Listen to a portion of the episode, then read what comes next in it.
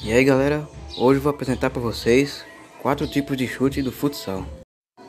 Chute simples, feito com o dorso do pé.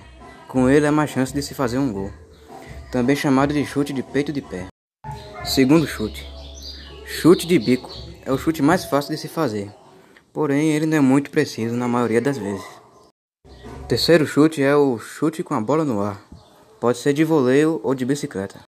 O último chute é o chute colocado, feito com a parte lateral do pé, e é usado para chutar a curta distância.